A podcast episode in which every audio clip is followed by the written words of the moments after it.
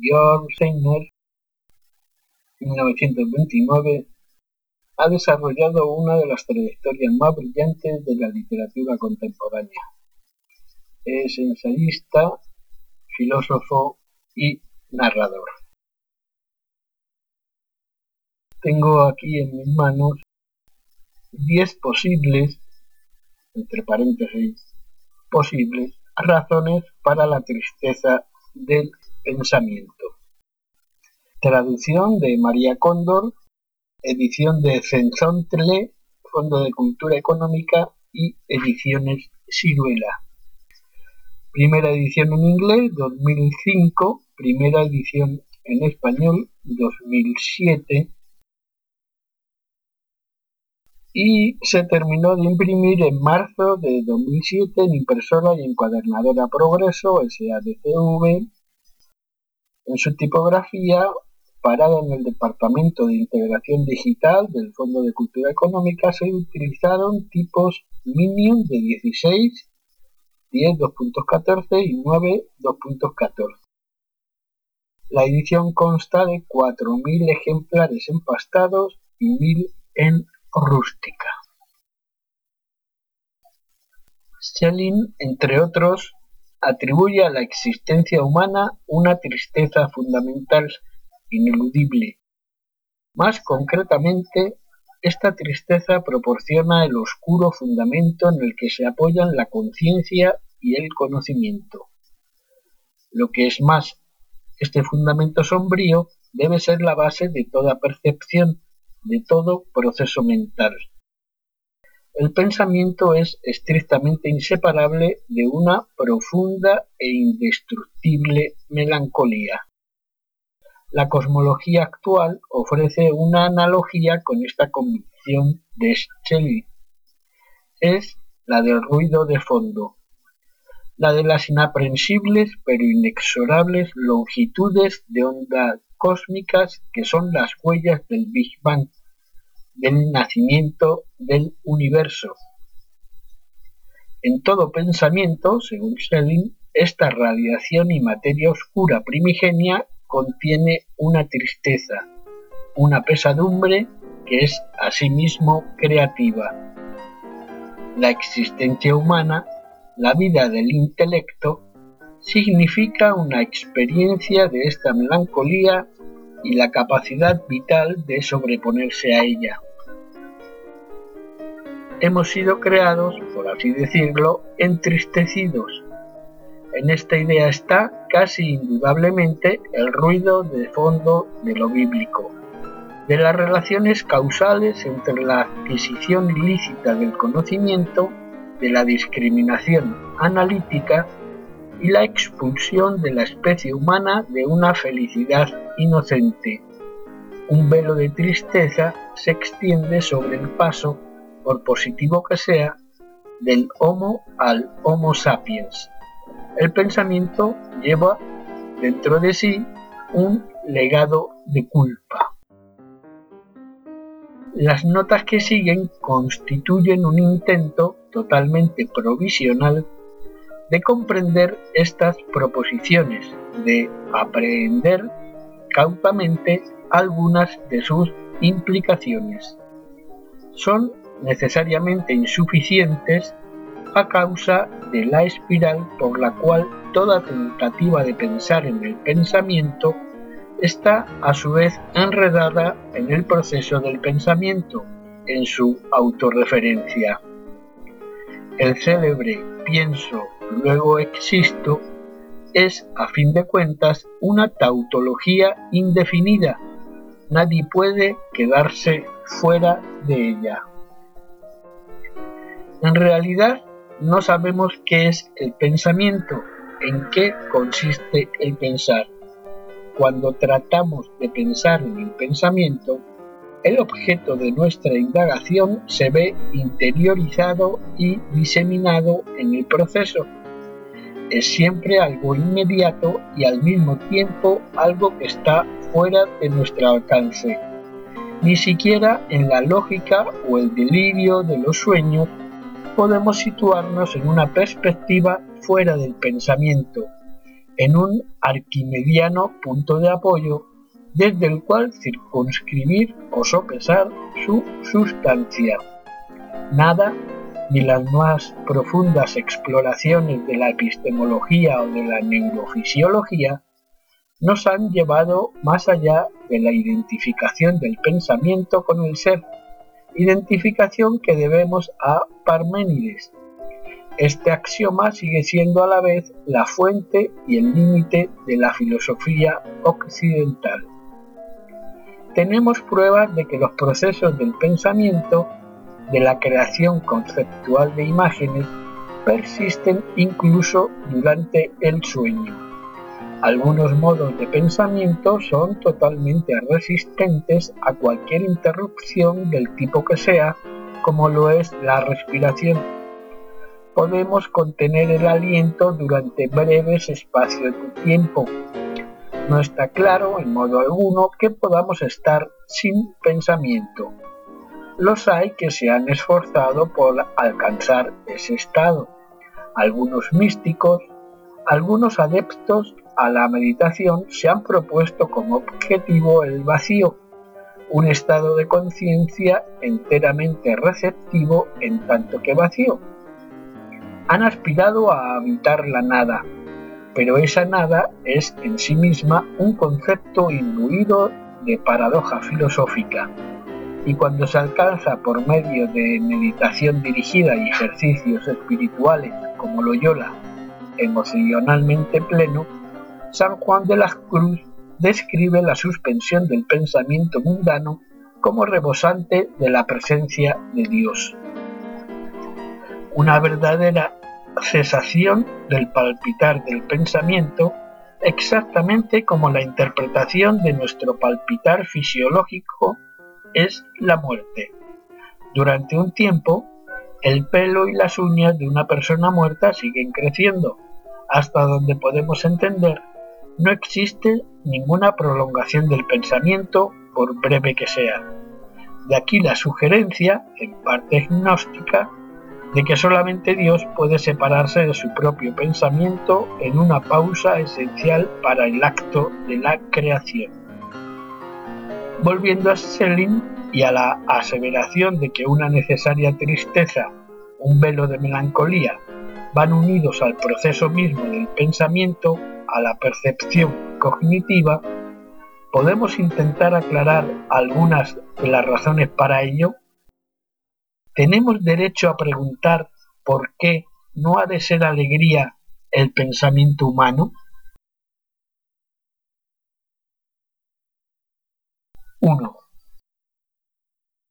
Hasta donde sabemos, hasta donde podemos pensar el pensamiento, Volveré sobre esta frase poco elegante.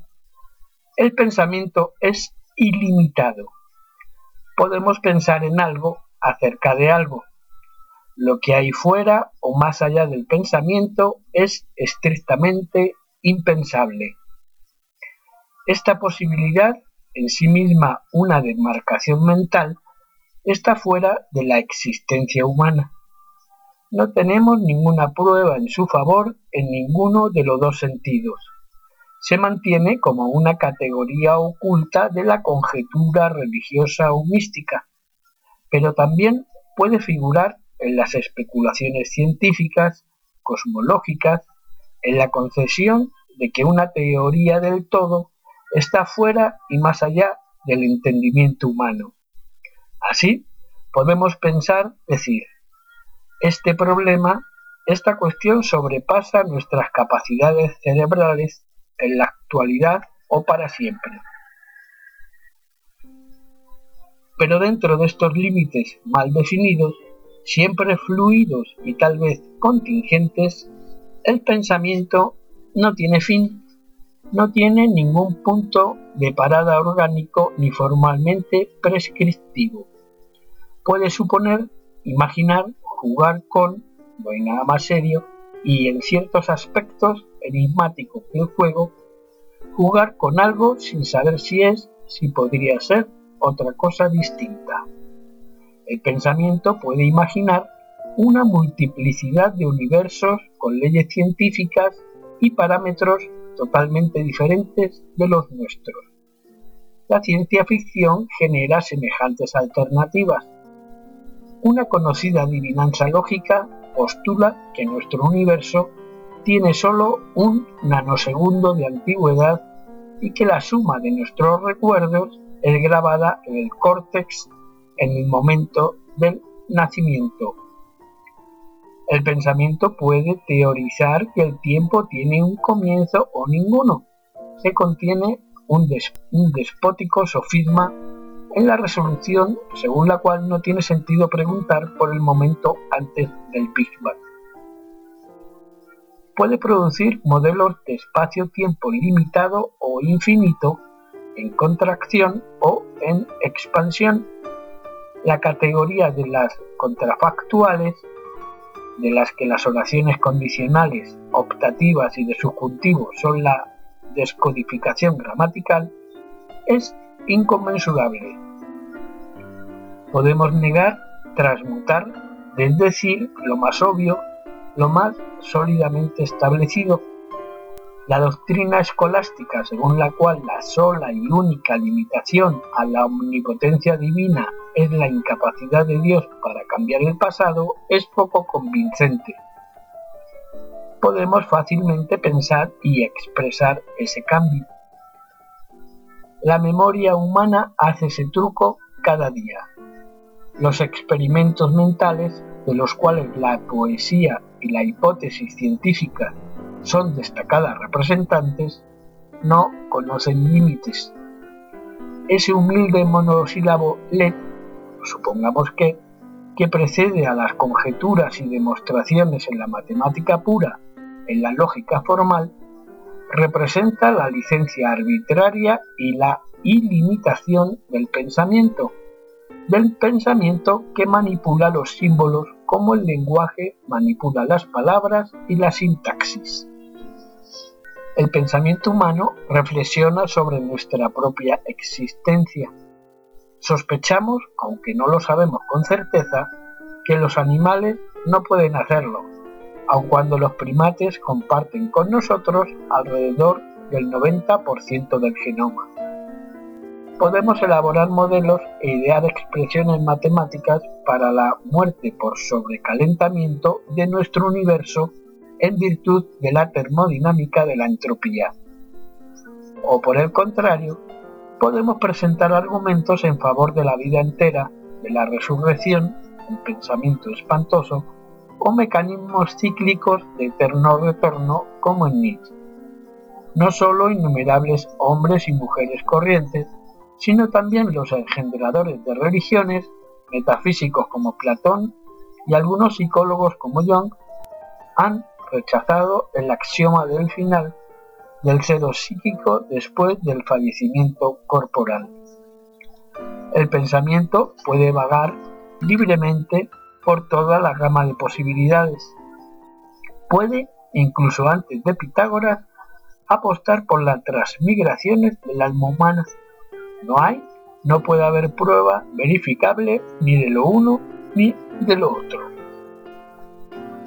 La infinitud del pensamiento es un marcador fundamental tal vez el marcador fundamental de la eminencia humana, de la dignitas de hombres y mujeres, como Pascal manifestó en palabras memorables, cañas pensantes. Distingue lo que hay de señaladamente humano en el animal humano. Permite a los gramáticos de nuestra lengua expresar el recuerdo y el futuro aunque solo raras veces nos detenemos a captar la fragilidad lógica del futuro verbal. El pensamiento supone el dominio del hombre sobre la naturaleza y dentro de ciertas restricciones como la debilidad y las dolencias mentales sobre su propio ser. Apoya la radical libertad para suicidarse, para detener el pensamiento de forma voluntaria y en un momento libremente fijado Así pues, ¿por qué esa inevitable tristeza? La infinitud del pensamiento es también una infinitud incompleta. Está sometida a una contradicción interna para lo que no puede haber ninguna solución. Nunca sabremos hasta dónde llega el pensamiento en relación con el conjunto de la realidad. No sabemos si lo que parece indefinido no es, en realidad, ridículamente estrecho e irrelevante. ¿Quién puede decirnos si buena parte de nuestra racionalidad, de nuestro análisis y de nuestra organizada percepción no se compone de ficciones pueriles? ¿Durante cuánto tiempo, para cuántos millones de personas fue plana la Tierra? Somos capaces, desde luego, de examinar y formular cuestiones primordiales. ¿Cómo surgió el cosmos? ¿Tiene sentido nuestra vida? ¿Existe Dios? Este impulso a la interrogación engendra la civilización humana, sus ciencias, sus artes, sus religiones. Pero no hay nada que identifique más íntimamente a Marx con la inocencia de la ilustración que su afirmación de que la humanidad solo se hace preguntas para las que no habrá respuestas. Lo contrario es lo que más se acerca a la verdad. Es, entrecomillado, Pilatos burlón, alusión a Francis Bacon en sus ensayos. En frentes absolutamente decisivos no llegamos a ninguna respuesta satisfactoria, mucho menos concluyente, por inspirado y coherente que sea el proceso de pensamiento, ya sea individual o colectivo, ya sea filosófico o científico. Esta contradicción interna, aporía, esta destinada ambigüedad, es inherente a todos los actos de pensamiento, a todas las conceptualizaciones e intuiciones. Escuchad atentamente el tumulto del pensamiento y oiréis en su centro inviolado duda y frustración. Este es un primer motivo para la pesadumbre. 2. El pensamiento no está bajo control aun durante el sueño y verosímilmente en los estados de inconsciencia, la corriente fluye. Solo muy raras veces lo controlamos. El latido del pensamiento parece múltiple y dispuesto en muchos estratos. Puede originarse en abismos somáticos y psicosomáticos mucho más allá del alcance de la introspección pensamiento puede brotar de un dolor o un placer profundamente soterrado. Es, muy posiblemente, un fenómeno prelingüístico, un ímpetu de energías psíquicas anterior a toda expresión ejecutiva.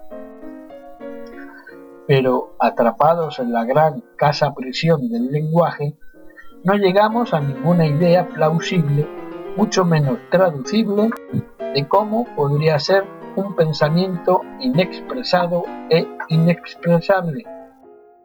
¿Se acerca algo más el sordomudo? Puede ser que la significación inexpresada de la música, tan evidentemente somática en algunas de sus composiciones claves, nos proporcione una cierta analogía. Los niveles que la psicología profunda como el psicoanálisis o la hipnosis identifica como subconscientes, no digamos los inconscientes, son en la medida en que afloran en palabras, imágenes, sueños o representaciones simbólicas superficiales. Se queda muy lejos de la corteza en la geofísica de la psique humana e incluso en la superficie solo hay un control intermitente. En todos los momentos y en cada uno de ellos, los actos de pensamiento se ven sometidos a intrusión. Un grupo ilimitado de elementos exteriores e interiores interrumpirán, desviarán, alterarán, confundirán cualquier desarrollo lineal del pensamiento. El moto espirituale de Dante. la corriente es incesantemente enturbiada, represada y desviada. Algo que se ve o se oye de improviso, por marginal que sea, cualquier experiencia táctil, una pizca de cansancio o aburrimiento, el acicate de un deseo repentino condicionará una respuesta pensamiento. La fenomenalidad sensorial, en su totalidad y confusión inconmensurable, puede dominar y redirigir el pensamiento en casi todos los momentos de nuestra vida. Escapó a mi memoria, se me olvidó. El sueño diurno, las falsas apreciaciones patológicas, estar fuera de la mente propia, loco, precisamente una proposición sin sentido, son meramente formas acentuadas, identificables de unas discontinuidades perpetuas de un empuje inherente. Soliloquios de pensamiento oculto o no deseado recorren sus anárquicos caminos por debajo del habla articulada cognitivamente percibida. Aunque es posible que el artista creativo o visionario pueda en ocasiones sumergirse en estos profundos y turbulentos remolinos con gran diferencia, el mayor volumen de recuerdo y olvido se encuentra en los borrosos bordes del pensamiento deseado. Los vientos del pensamiento, un símil antiguo, sus fuentes más allá de la recuperación, soplan a través de nosotros como por innumerables grietas. Kafka oyó grandes vientos de debajo de la tierra. ¿Es en realidad posible pensar en línea recta? ¿Se puede hacer que el pensamiento sea como el láser? Solo al precio de una concentración administrada y disciplinada y absteniéndose de toda distracción. Hay una serie de actividades que dependen de este estrechamiento y tono único. El matemático, en su análisis y prueba, parece capaz de excluir y dejar fuera el mundo, a veces durante horas y horas. Lo mismo hacen el campeón de ajedrez ante el tablero o el lógico formal con sus lemas. En las fases cruciales, sentados a su mesa de trabajo, el relojero detrás de su cristal de aumento y el cirujano operando suspenden toda distracción. Fruncimos el ceño el músico virtuoso cierra los ojos. Los contemplativos, los maestros de meditación y sus acólitos atestiguan ratos, a veces sorprendentemente largos, de absoluta condensación, de un recogimiento de la psique tan excluyente de toda dispersión que permite una intención única y total.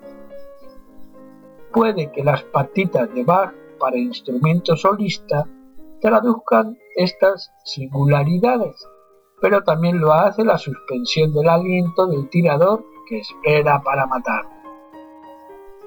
Estas purezas, estos impertérritos rayos de pensamiento, son accesibles solo a relativamente pocas personas y su extensión normal es breve pueden tener lugar en las cumbres de la excelencia humana, como en lo que conocemos de los métodos de Spinoza, o a niveles triviales, como en las artes circenses de los acróbatas de la memoria, capaces de retener y repetir mecánicamente largas series de números o nombres al azar.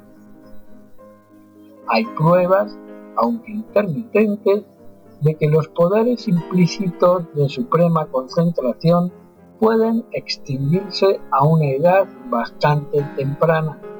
Las matemáticas puras de primer orden y la física teórica son prerrogativa de los jóvenes, lo cual hacer pensar que los medios de generación que participan son en algún aspecto vital neurofisiológicos, incluso musculares. Hay documentación, si bien con demasiada frecuencia anecdótica, que sugiere que las totalidades de concentración comportan no solo agotamiento temporal, sino también colapso mental a largo plazo, notablemente en campeones de ajedrez y en matemáticos puros o lógicos matemáticos. Los prodigios en mnemotecnia son raras veces maduros. Esto permite plantear la hipótesis con arreglo a la cual el fluir involuntario y polimorfo del pensamiento común es una salvaguarda. Actúa como una conservación de reservas mentales en lo que puede ser virtualmente una esfera neurológica. Nos permite responder más o menos adecuadamente a las demandas y estímulos espontáneos, a menudo informes, de lo cotidiano los arrebatos de concentración en el pensamiento no desviado, la obligatoriedad de centrarse de manera absoluta, pueden conllevar un riesgo de posterior agotamiento o daño mental. Hay monomanía en ciertas intensidades del pensamiento. Los láseres pueden quemar. Es, no obstante, una monomanía sin la cual muchas cimas y logros del entendimiento humano no serían viables.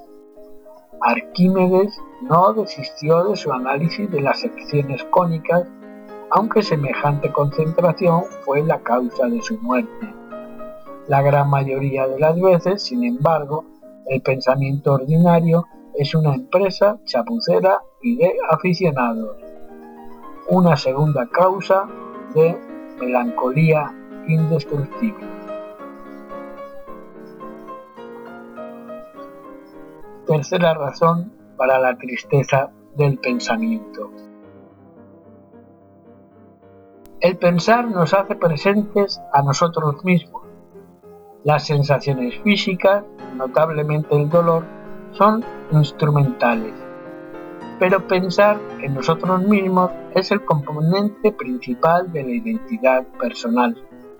No me puedo imaginar no ser, excepto en un juego fantaseado meramente verbal.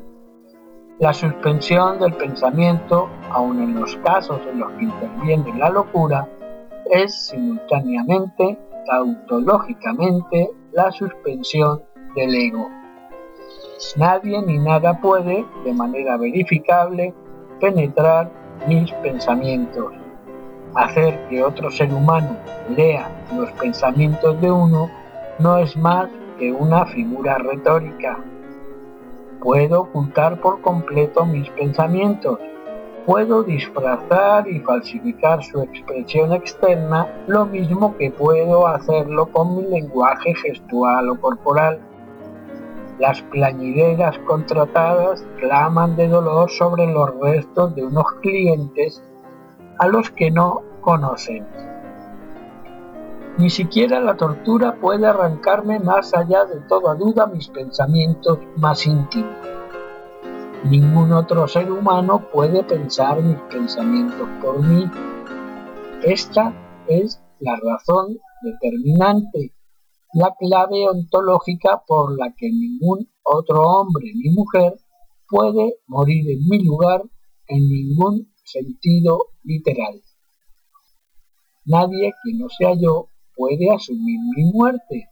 Yo puedo morir con el otro, pero nunca en lugar de el otro, por inalienable que sea nuestro vínculo, nuestro parentesco.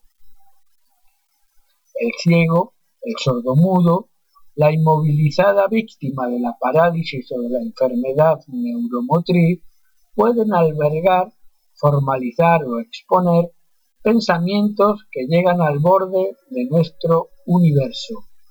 Los pensamientos son nuestra única posesión segura, componen nuestra esencia, determinan que nos sintamos cómodos con nuestro yo o distanciados de él.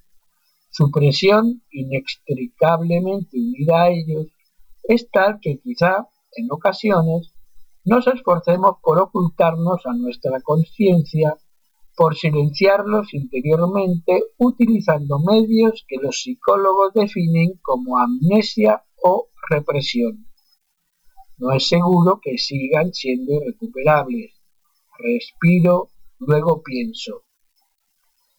Se sigue una consecuencia cuya enormidad, en el sentido propio de la palabra, se da extrañamente por sentada. Ninguna proximidad, ya sea biológica, los gemelos idénticos o siameses representan tal vez un caso límite, emocional, sexual, ideológica, ya sea la de toda una vida de coexistencia doméstica o profesional compartida, nos permitirá descifrar más allá de la incertidumbre los pensamientos de otro. La búsqueda de simultaneidades y comunicaciones telepáticas es un intento, casi con toda seguridad inútil, de vencer esta inhibición a menudo enloquecedora o trágica, como también lo es el recurso a las drogas de la verdad en diversas modalidades obscenas de interrogatorio. Estrechamos a la persona amada en nuestro brazo, mimamos al niño tan querido nuestro regazo, nuestro mejor amigo estrecha nuestra mano. Sin embargo, no tenemos ninguna prueba incontrovertible en cuanto a los pensamientos que se generan y registran interiormente en el momento relevante. Así, con frecuencia, en la unión erótica la corriente de pensamiento de lo intensamente imaginado palpita en otra parte. Hacemos el amor interior a otra persona, debajo de la sonrisa de adoración del niño del amigo íntimo puede estar la verdad del aburrimiento, la indiferencia o incluso la repulsión. La capacidad de mentir, de concebir y representar ficciones es inherente a nuestra humanidad. Las artes, la conducta social, el lenguaje mismo serían imposibles sin ella, como en la astuta alegoría de Jonathan Swift la completa veracidad, la completa transparencia del pensamiento pertenece al reino animal. Hombres y mujeres persisten en virtud de un disfraz recurrente, pero la máscara se lleva debajo de la piel. Sin embargo, fijaos en esta paradoja. Este núcleo inaccesible de nuestra singularidad las posesiones más íntimas, privadas e impenetrables, es también un lugar común mil millones de veces, aunque expresado manifiesta o tácitamente en diferentes formas léxicas, gramaticales y semánticas, nuestros pensamientos son, en una medida abrumadora, un universal humano, una propiedad común han sido pensados, están siendo pensados, serán pensados millones y millones de veces por otros. Son interminablemente banales y trillados, artículos usados. Los componentes del pensamiento, aun en los actos y momentos más personalizados de nuestra existencia, en el sexo, por ejemplo, son clichés interminablemente repetidos cuentan muy destacadamente en una época de los medios de comunicación de masas o en otra en la que poca gente sabía leer con idénticas palabras e imágenes. Nuestros éxtasis performativos, nuestros escenarios tabúes o nuestra aprobada retórica de la sentimentalidad son algo que tenemos en común sincrónicamente con innumerables hombres y mujeres son una mercancía de mercado de masas etiquetadas por los lugares comunes infinitamente reiterativos de nuestro lenguaje, nuestra cultura, nuestro tiempo y nuestro medio. La expresión comercio sexual tiene una palpable connotación en nuestras actuales estructuras de consumo de masas y de lo públicamente explícito. Todo esto es una consecuencia inevitable del lenguaje, Hemos nacido dentro de una matriz lingüística que hemos heredado históricamente y compartimos en comunidad. Las palabras, las frases que utilizamos para comunicar nuestro pensamiento, ya interior, ya exteriormente, tienen una vigencia común. Hacen democrática la intimidad. En embrión, por decirlo así, el diccionario hace inventario de la casi totalidad del pensamiento, tanto real como potencial, el cual, a su vez, se compone de recopilaciones y selecciones combinatorias de fichas prefabricadas. Puede que las reglas gramaticales y los precedentes, las piezas del kit Lego, predeterminen impongan restricciones a la inmensa mayoría de nuestros actos de pensamiento y a las expresiones de nuestra conciencia. Las posibilidades de construcción son múltiples, pero también repetitivas y limitadas. En consecuencia, la verdadera originalidad de pensamiento, el hecho de tener un pensamiento por primera vez, y cómo vamos a saberlo, es extremadamente infrecuente. Como dijo Alexander Pope en su célebre observación, es la forma verbal y no el contenido la que produce la impresión de novedad.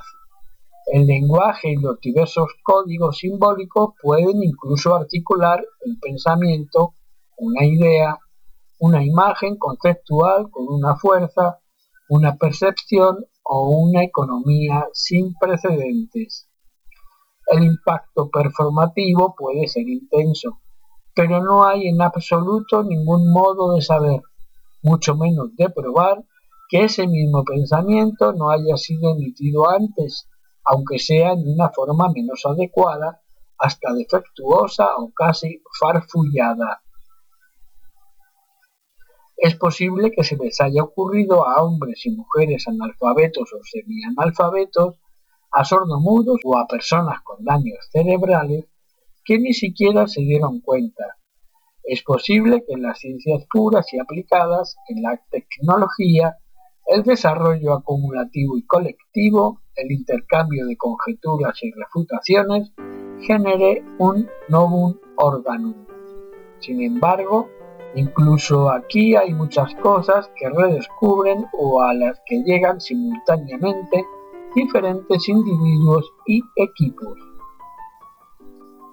La teoría de la selección natural, del cálculo o del ADN proporcionan ejemplos bien conocidos. Con su genio para la veneración, Einstein afirmó que sólo había tenido dos ideas genuinas en toda su vida en las humanidades, entendiendo la palabra en su sentido más lato, en la filosofía, las artes, la literatura, la teoría política y social, lo que llamamos originalidad es casi siempre una variante o innovación en la forma, en los medios de ejecución, en los medios disponibles, bronce, colores al óleo, guitarras eléctricas, estos descubrimientos e innovaciones son inmensamente importantes y fructíferos. Determinan buena parte de nuestra civilización, pero ¿cuántos de ellos son originales en cualquier sentido riguroso de la palabra? ¿Cuántos suponen un auténtico cambio? Un nuevo acto de pensamiento, una imaginación sin un precedente discernible, es la ambición, lo reconozcan o no, de escritores, pintores, compositores y pensadores. Puede realizarse fuera de los sueños solo cuando el vocabulario propio relevante se hace nuevo a su vez, cuando hay una cierta reorientación de la avalancha del lenguaje corriente y de las convenciones formales comunes.